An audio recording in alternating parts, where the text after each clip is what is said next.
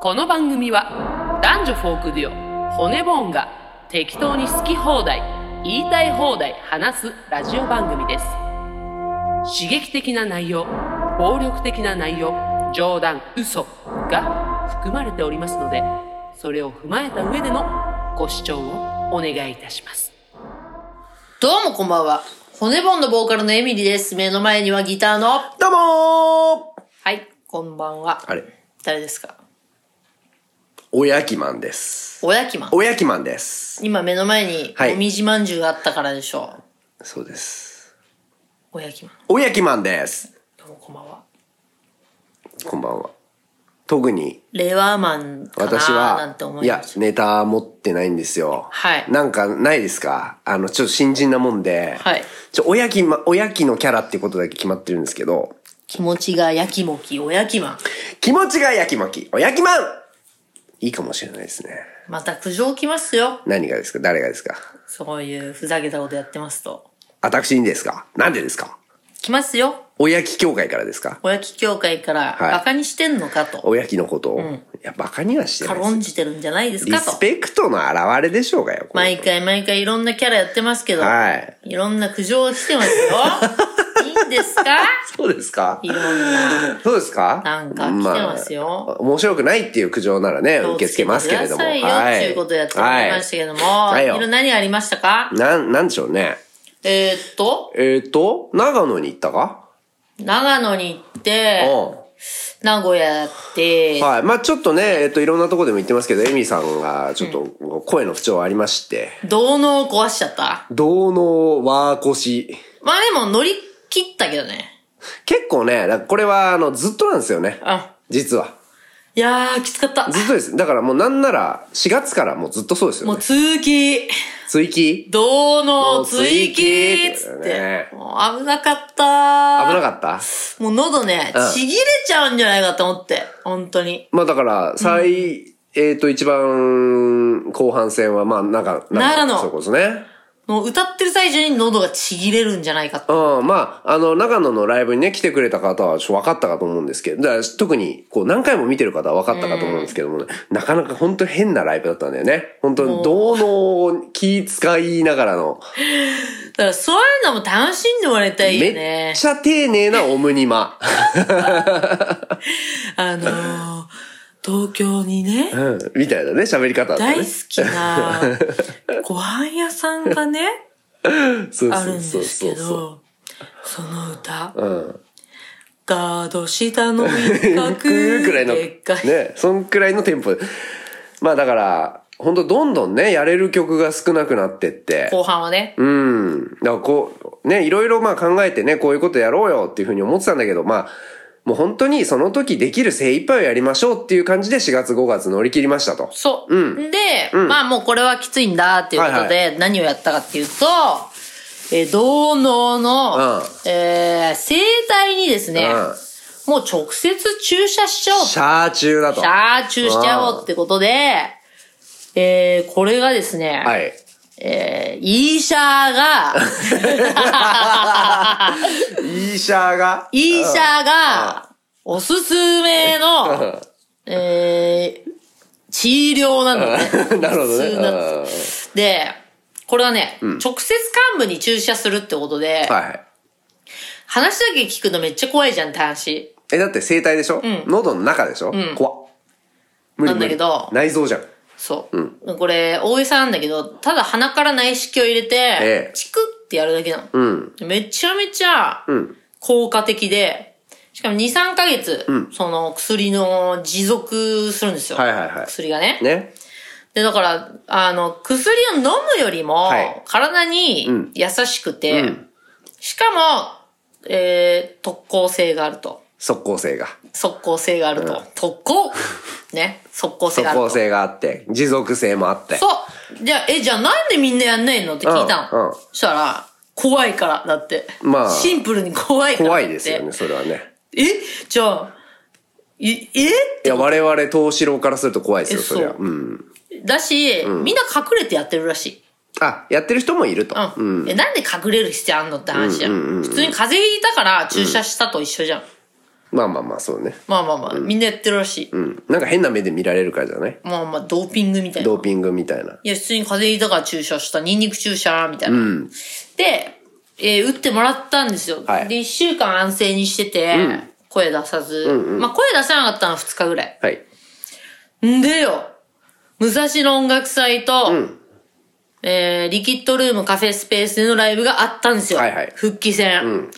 もうね、ここ最近2、3ヶ月出なかった、んリスタートとか、えー、例えば、あとなんだったっけな。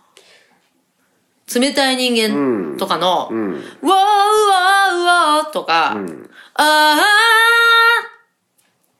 ここで歌っているとか、えっ、と、私の歌は誰にも届かないかもしれないよなとかさ、ここ苦しいんですよ。んそれがね、もう出た。出るわ出るわで。で、何が起きたかっていうと、要するに腫れてるんですよね、喉が。ない使いすぎで。はい。それを、ただ、えー、引いた炎と症を抑える、で抑えたら出た。うん。いや、めで嬉たししかったね。よかったですね。歌える喜びっていうのをはいはい噛み締めて、はい。生きてる。し、もう変な言い方すりゃいいってもんじゃないんだよ。いや、だからあんまああ心配、で心配してもらうんでいいっていう話なんですけど。もう、順調だと。はいはい。いい感じで、まあだからこれからのライブもお楽しみにということですいやね。ーライブ、そうそねしてこのレディオ骨ボンを。そう、だかうんどら、うしたのどうしたそれよりもだよ。あ、何私の髪型、髪型ね。はいはいはい。まだこれまだ非公開ですけれども。 SNS にも載せてない。どうなってんの結構すごいことになってます。すごいよね。うん。イテウォンクラス。僕はやっぱ見て最初に思いついたのが霊言同士という言葉でした 霊言同士って感じのファンファンファンファンファンファンファンファンファンみたいな。うん霊言同士って感じキョンシー。キョンシーまあだからこれが見れるのは、えー、5月22日のトークライブでおお初披露。初披露だと、ねうん、まぜあひそこにどんだけの価値があるかわねからえんよけど。全然ねえよ。見に来てください。はいということで今週も行きましょう。せーの。のレディオ骨ボンなみんなこっちに来なや。この番組は誰も使ってくれないなら自分たちで始めてやると言って始めた YouTube ラジオ配信でございます。主に映画についてああだこうだ言いながら喋ったり、皆様から寄せられたメッセージを元に喋ったりする番組でございます。ということで最初に行きましょう。えー、あなたの愚痴を聞いちゃいます。コーナはいー、来てますかはいえーっとですねラジオネーム七転び八起きちゃんあ、待って。はい自称高校生の子でしょえー、そうですね自称高校生でうちらは、えー、ちょっと疑ってると絶対違うね。ね、七転び八起きっていうラジオネームはおかしいっおかしい。ていう話だったんですが、ちょっとまあ聞いてください。どうなんだえー、私は、はい本当に16歳で、ね、今本当に悩んでるので、何よぜひお二人に悩みを浄化してもらいたいです。お願いします。はい。えー私は他人に嫌われることをすごく恐れていて、好かれるために自分を押し殺すタイプなんですが、そのせいでここ1ヶ月くらい部活に行けてません。はい。周りに嫌われているんじゃないかと疑ってばかりで信頼できる人がいないので、自分の居場所が見つけられず、辛くて休んでしまいました。はい。でも休んだら、不真面目なやつだと思われてるんじゃないかと不安になり、余計に部活に行けなくなるという負の連鎖で、今本当に苦しんでます。かっこ、骨棒を見てる時が一番安心できます。本当です。えー自分の考え方が悪いのは分かってるけど、性格なのでなかなか変えられません。えー部活のことに限らず、バカになってとりあえず行動してみることはやっぱり大切だと思いますかとりあえず、えーどうしたら周りを気にせずに目の前のことに真剣になれるのかわからないです。な、何の部活なんだろうね。わからないです。けどまあ、七転び青木ちゃんは、えっ、と、ちょっとそのうちらの疑いをものともせず、ちゃんと送ってきてくれすごいて、よね。で、しかも割と真剣な悩みですよ、これは。なんか話題をそらしたように言 えないんですいけやれどいやいやいやいや。本当にこれちゃんと答えてあげた方がいいと思うよ。なんか、本当うん。いやいやいや、ほん、もう。ガン無視じんゃん、前回の私たち違の。う、でも本当に16歳でって書いてあるから。で、本当に悩んでるって。なんじゃかあ、とりあなえんず。かさ、なんか部活のさ、うん、な、内容もさ、書いてないしさ、書かずになんか、とりあえずバカになってみるって何それ、どうですかじゃあ、とりあえず、まあ、七転びちゃんのこれ置いといてよ。うちらの歌が置いといて、本当に16歳 JK、JK なのかの悩みだとしたらどうですかエミさんこういうの得意じゃないですか。こう周りの目線が気になるっていう子に対して。えちょっと貸してみ、どう対処したらいいですちょかっと怪しいんだよ。いや、怪しい、怪しいは置いといて。だって何このバカになってとりあえず行動するって。何どういうこまあ、周りの目を気にせずに好きなことに打ち込んだ方がいいですかっていう話です。とだってさ、ん信頼できる人いないのに部活に戻ろうとしてんの、どうですかそれはじゃあ愚かな行為ってことですか本当に部活に戻りたいんですかこれ。本当に。そう、それちょっとね、びわかんないよね。部活に戻りたいのかどうかが。別に戻んなくていいんじゃないですか戻りたくなければ本当に行きたい部活じゃなければ。が答え。はい。なん、何のために行くんですかその部活に。誰に、不ま、不真面目なやつだと思われるんじゃないか別に仲いい人いないんだったら戻んなくていいんじゃないですか。なるほど。の、仲いい人いないんでしょ戻んなくていいじゃん。あ。わかんないけど、七転びちゃん、この部活がめっちゃ好きなら、どうですかめっちゃ好きなら、誰か一人に、なんか、休みすぎちゃって戻りづらいんだけどどうしようって言い、なんか LINE すりゃいいじゃん。ちょっと、相談相手間違えましたね、ちょ っと。ちょっと、あの、だってなんかおかしくこうないいう悩みをエミリは結構わかるタイプだと思ってたけど、わかんなかったね。いやー意外と、共感、意外と共感できないの、これは。ちょっとだから、七転びを私は疑ってある。信用してないからってことね。あじゃあ、僕は、あの、エミリーよりは信用してるので、えっ、と、一応これに答えておくと、まあでも言った通りだね。部活に、部活の内容が好きなら、周りの目は気にしないべき。うん。部活の内容が別にどうでもいいなら、えーやめなさい。あそうでしょ、はいその部活が好きなんだったら、はい。別にいつだって戻れるわ。うん。ただ別に戻んなくてもいい部活だって戻んなくていいじゃん。はい。どうそうだと思います。なんか私が厳しく聞こえてるようだけど。厳しいっていうか、川共口さんは感、共感してないな。共感できないよ。だって私はさ、七転びじゃねえんだから。なんで共感しなきゃいけねえんだよ。だってわかんねえもんわかんねえよ。 どういうキャラなんだよえどういうキャラだだってわかんねえもんわかんねえだろ。あそう。声、声が上ずってんだからさ。あそうですかだってわかんないもんわかんな。はいい、わかりました。じゃあ、わかんないこ七転びちとゃん責められたって。七転びちゃん。わかんねえもんはわかんねえ。違うでしょ好きなんだったら戻れるし、戻ったらいいし、別に大した、大して好きな部活じゃないんだったら戻んなくてええやんか。はい。以上。以上本当に君は女子高生なのかあれですよ、だから、じゃあ答えで言うと、えー、バカになってとりあえず行動してみることはやっぱり大切だと思いますかそれに対しては、大切です、これは。バカになってとりあえず行動してみましょう。あなたが何をするべきか。うちらに女子高生だという証拠を早く送ってこいってことですよ。そうだよ。はい。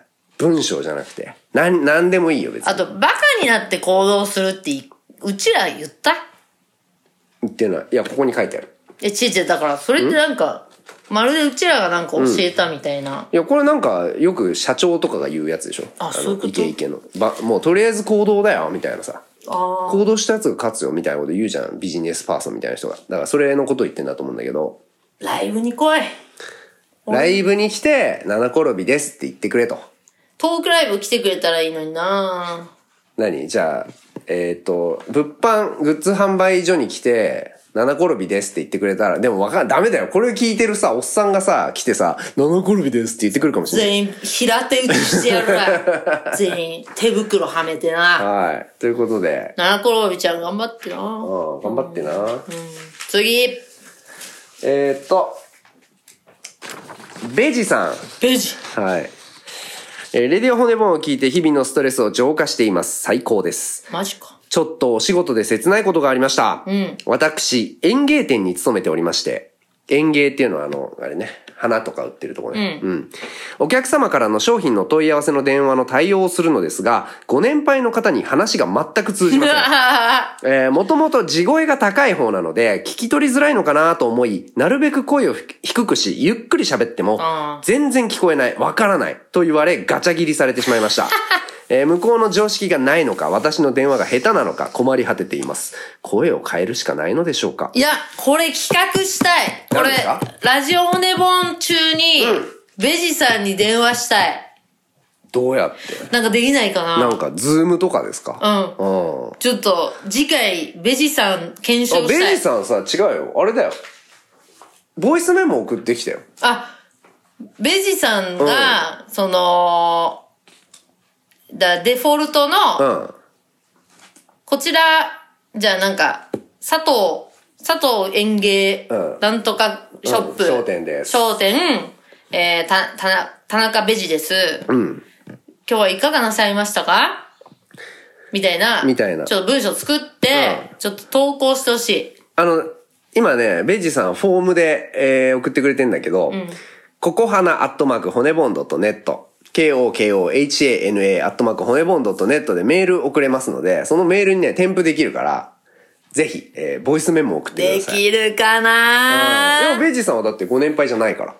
できるかな。んえっと、ボイスメモ送ってほしい、次回までに。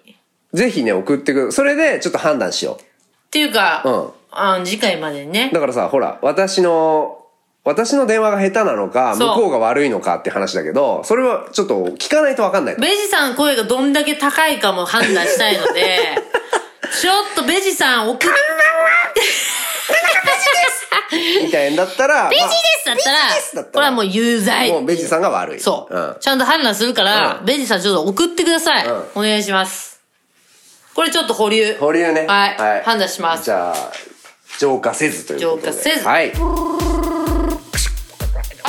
あ、もしももしもーしもしもしもしもしもーしもーしえっとはいあれはいはいどうもカルロス・ゴーンですカルロス・ゴーンですかかかあれちょっと電波悪いっすねカルロス・ゴーンですかかちゃんとレバノンなんで今もしもーし漫才が古い誰かいますか一回切りますよじゃあ一回切りますレディオ、骨もん。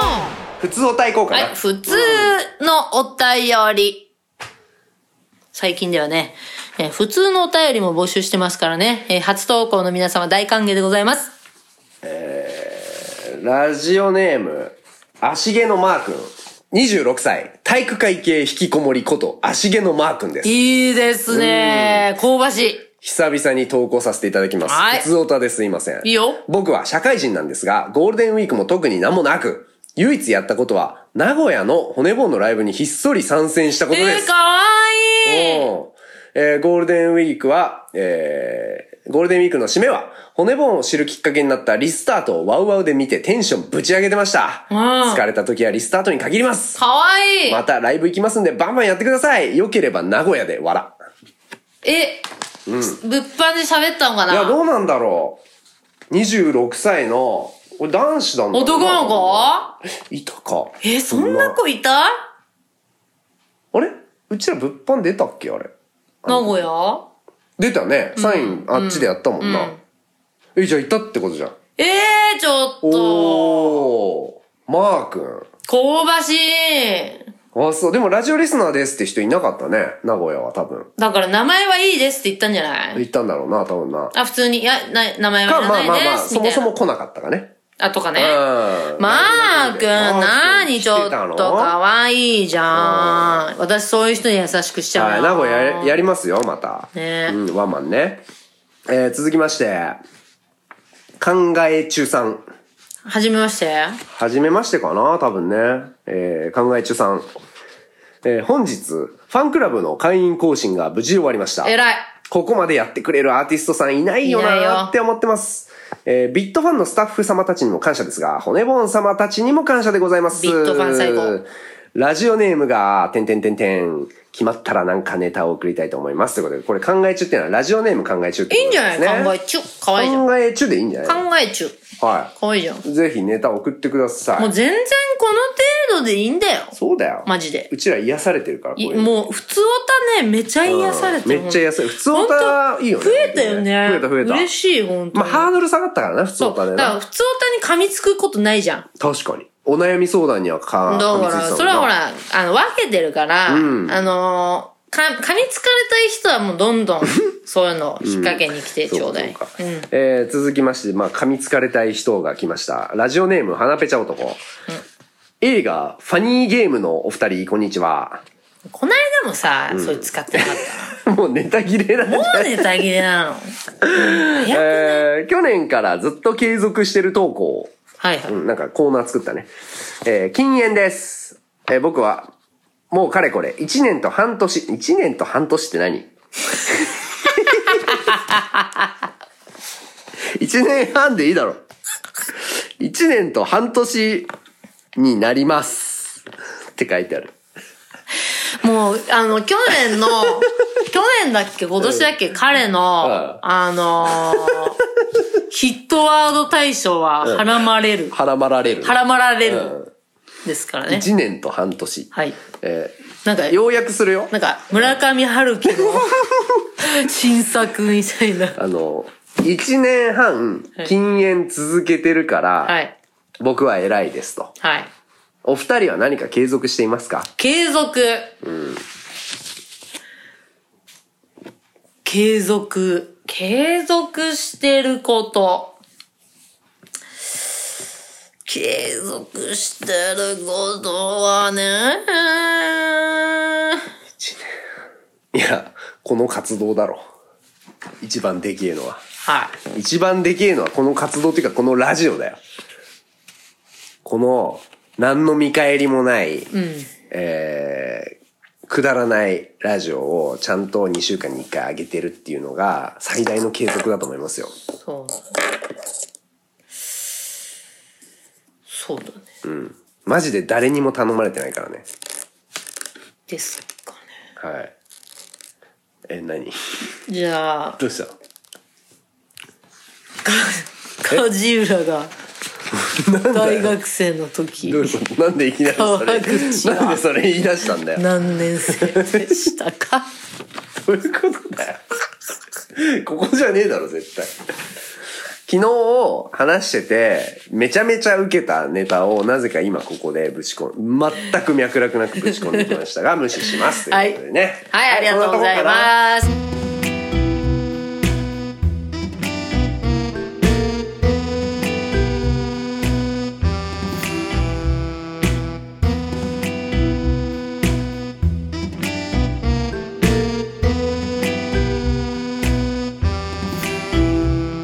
レディオ骨ボーンそれでは行きましょう。骨もんや、この映画を見ようということで、えー、前回、名誉リスナー、沖縄様から、えー、投稿いただきました。はいトム・ハンクス主演、キャスト・アウェイうんを、えー、見たわけなんですが、はいじゃあ、あらすじお願いします。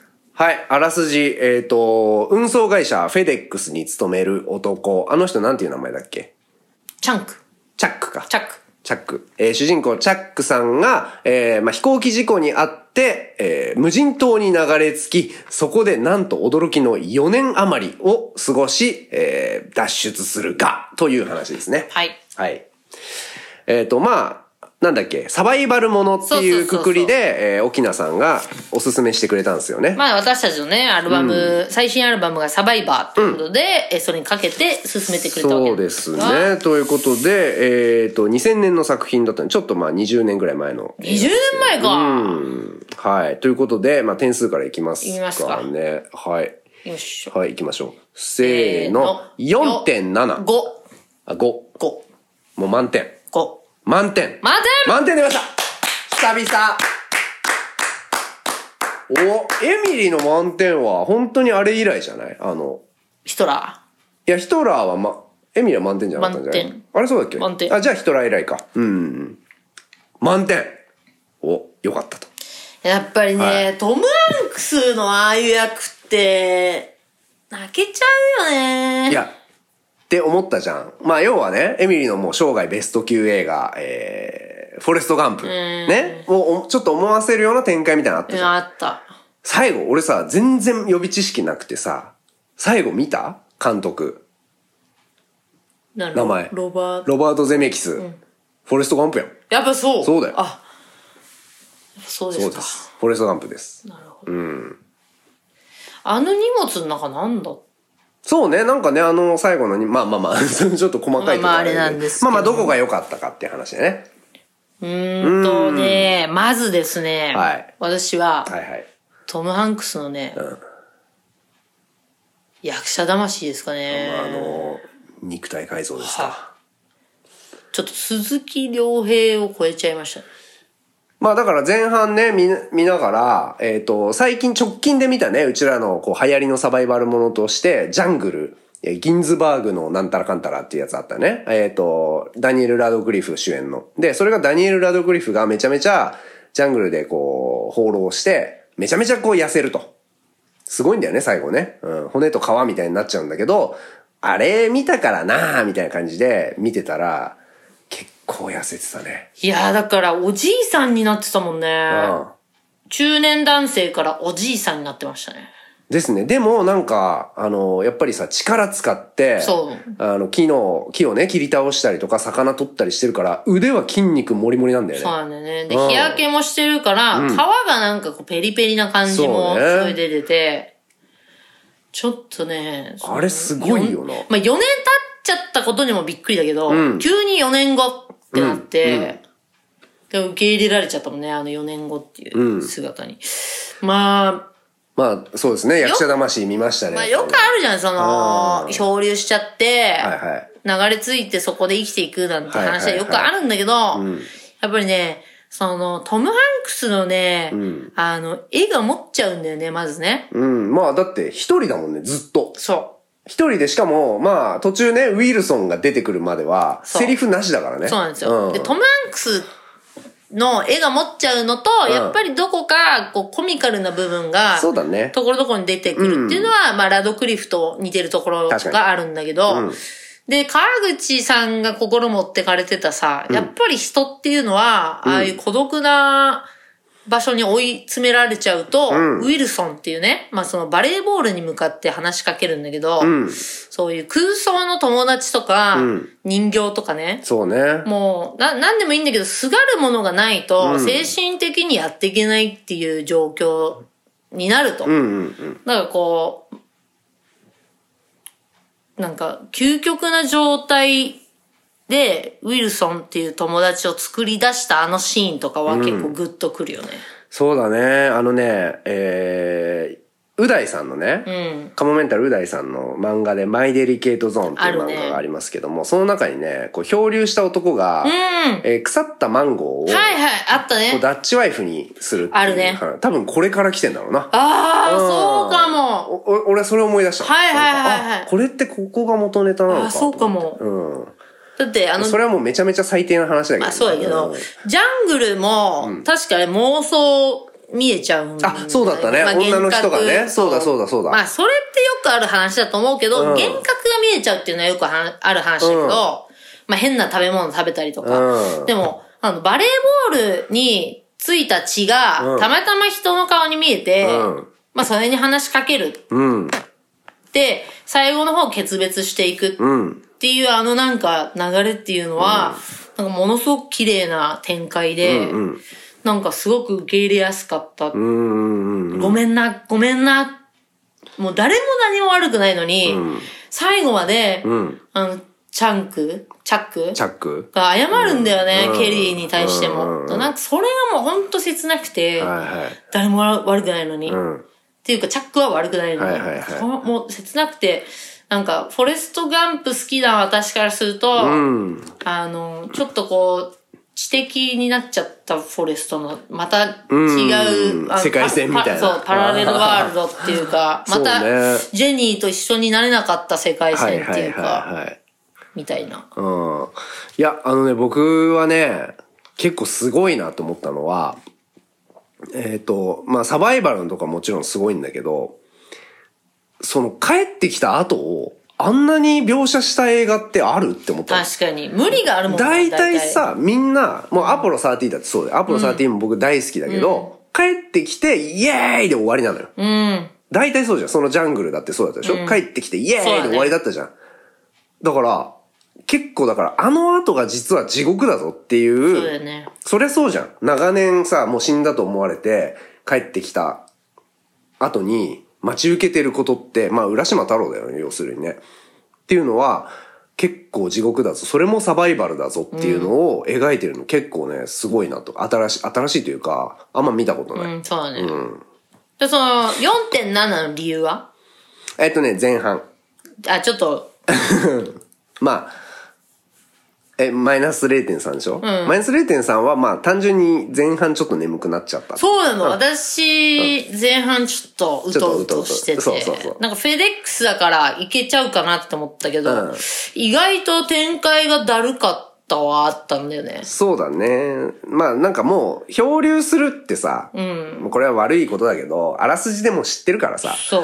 そんな、だから2時間ちょいやんなくてもいいとは思 った。とは思ったけど、でも別に長くなかったな、やっぱな。2時間半。まあそうだね。後半が素晴らしいそかう、ら。後半はすごかったね。やっぱりウィルソン以降が結構興奮してそうだもねずっと持ってかれたって感じだったね。まあだからそうです。前半ちょっとくどいのは。うん、だからそれがマイナス0.3だけど、でももう、もう文句は別にないですよ。はい、でも本当にトム・ハンクスはすごいっすね。惚れ直したね。トム・ハンクス本。当にすごい。うん。だまた、あの、今度ね、エルビスっていう映画でね、トム・ハンクスがエルビスを売る、おそらくなんかちょっとこう、ちょっと悪いとこもあるマネージャーみたいなおーな感じの役をやるんだよね。ちょっと見楽したみいでっす。すね。ちょっとトム・ハンクスや、やっぱりいいな。やっぱりいいね。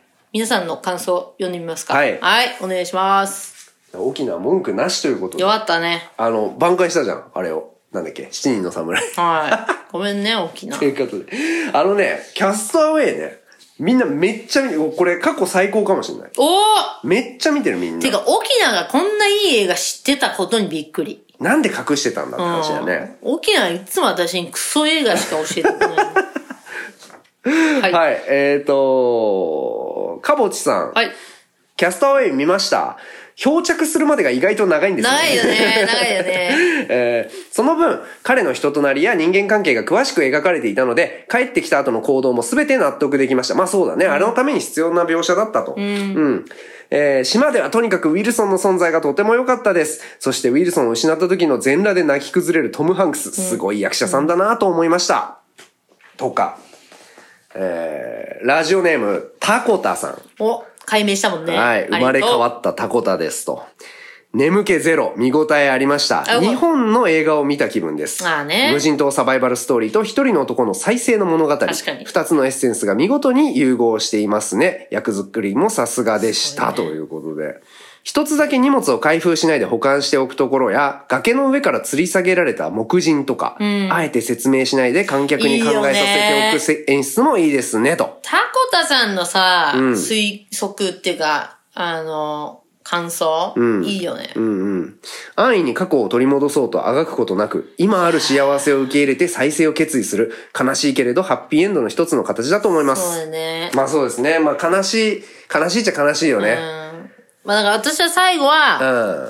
風が吹いた時に、イカダ出したんだけど、うんうんうん。この島から脱出するっつってね。はいはいはいで、最後あの十字路に立って、うん私の解釈はね、なんか、風が吹いた方に行くみたいな、なんか、まあ、な、そうだね。なんかさ、合図って感じだったよね。そうだね風が吹くことがやっぱ船出の合図なのでそうそうそう、あの、あ、また行く時かな、みたいなそうそうそう感じの顔に見えましたよね、あれはね。素晴らしいです。ちなみにタコタさん、えっ、と、ヘレン・ハントさん、あれだね、あの、ケリーだね。ケリー役の。ヘレン・ハントさんって優しい顔立ちがどことなくエミリー・ママさんに似てませんか似てないっすね。似てないということで。あら、タコタさん、これ、ちょっとあの、欲しがっちゃった。これちょっとうん、限定です。やんない方がよかった。限定です ね。似てないですね。似てないということではい。えーと、あとね、もうめちゃめちゃ来てんだよ、本当に。もう一個くらい読もうかな。カミーラさん。はい。はい。えー、私はこの手の作品はあまり見たことありませんでした。えー、どんな感想になるのか自分も楽しみに見ていましたが、結果、こんな表現していいのかわかりませんが、何も感じることができず、ただただ見ていました。へえ。うん。えーでも、主人公が島から出ることになって、ウィルソンが波に流され、ウィルソーンって叫んだ時、涙が出そうになりました。えー終盤の車のシーン、大好きだった彼女が、えーあなたがすぐ戻るって言った。の後の MeToo の一言で涙がドーンと出ました。さっきも言った通り、あまり何も感じることができなかったのに、急に涙がドーンと出て自分でもびっくりしてしまいました。へえ、面白。うん。ただここから最後のシーンまで展開が早く、えー気持ちがついていけないなという感覚になりましたへ。え。っていう方もいらっしゃるんですよ面白いね。うん。人の感想って面白いね。これは、ほら、賛否両論というやつですよ。あ、出た出た。エ私。ミが嫌いな。出た出た。賛否両いや論。、カミーラさんはピなわけじゃないけどね。あの、全然違うよ。特に私は感じなかった賛否両論って言葉が嫌いなだけ。らしえ、いね面白いね、カミーラさんの意見。面白いよね。でも急に涙が出るってすごくない感情の起伏 が。確かにびっくりしたよな。その他にもいっぱい来てます。はい皆さんありがとうございます。はいあり読がとうございまませしたてもらってます。ということで、うんえ今日はキャストアウェイということで。はありがとうございます。いい映画だったなぁい。いや、いい映画だったね。なんかいい映画見たな。なっていう気分になったよね。本当で、なんだろうね。これぞ、なんか見るべき映画って感じだったね。ですね。ほんと隠し玉持ってんな、や持っぱっり。てんな、やっぱジジイなだけあって、本当に。次どうします一応、これ、これ読んどこうかな。はい。一応、差し込みが来てるんですよ。なんで勝手に差し込みが来てんのかよくわか何んな差い。し込み誰花ペチャ男。はい。えっ、と、デビッド・クローネンバーグの作品が好きなんですが、お二人はいかがでしょうかあれですね、あの、あのザ・フライ。あはい。ハエ男のあの気持ち悪い監督ね。えー今回進めたい映画は、クラッシュ。1996年カナダ。この映画は交通事故に性的快楽を覚えた男女の物語です。却下です。はい。ということで。却下です。はい。えーチタンの監督はこの映画に影響されて制作した却と。下です。はい。で、しかも、えーサブスクの神 Unext で見れます。却下で却下ですすね。却下 Unext 見れないんでね。見れないこちらね。どうしようかな 次。次どうしようかなかわいそうすぎる。うんありがとうな、ハラペちゃん。何ね次ね。でもなんかさ、し、縛り設けなくていい気がするね。って、ジャンルの。うん。なんか、キャストアウェイもさ、勝手にサバイバル映画とか言っそうてださ、ね縛られてきたからさ、うちらが縛りを設けるよりも、なんか、ここは初心に帰って改めて、みんなのおすすめのみ映んな画お。すすめね。うん。まあ、リスナーもね、もしかしたら、お初の人もいるかもしれないから、私はだから、おととい、久しぶりにデビッド・フィンチャーのはいはいゲームっていゲームうね映画を名作で見すね返したんですよ。んえっ、と、ショーン・ペンが出てるんですけども、ものすごく面白くて、まあ昔見たんですけど、はいもう一回見直してみたら。オチ知ってて面白いって結構すごい。そ ういやもう、まあ、あれはね、どんでん返しの代表作みたいな。どんでん返しが2、3回来るんですけあど、ーまだやるか、まだやるかと。はいはいはい。いやもう最後、言っちゃった一人で見てたのに、面白い。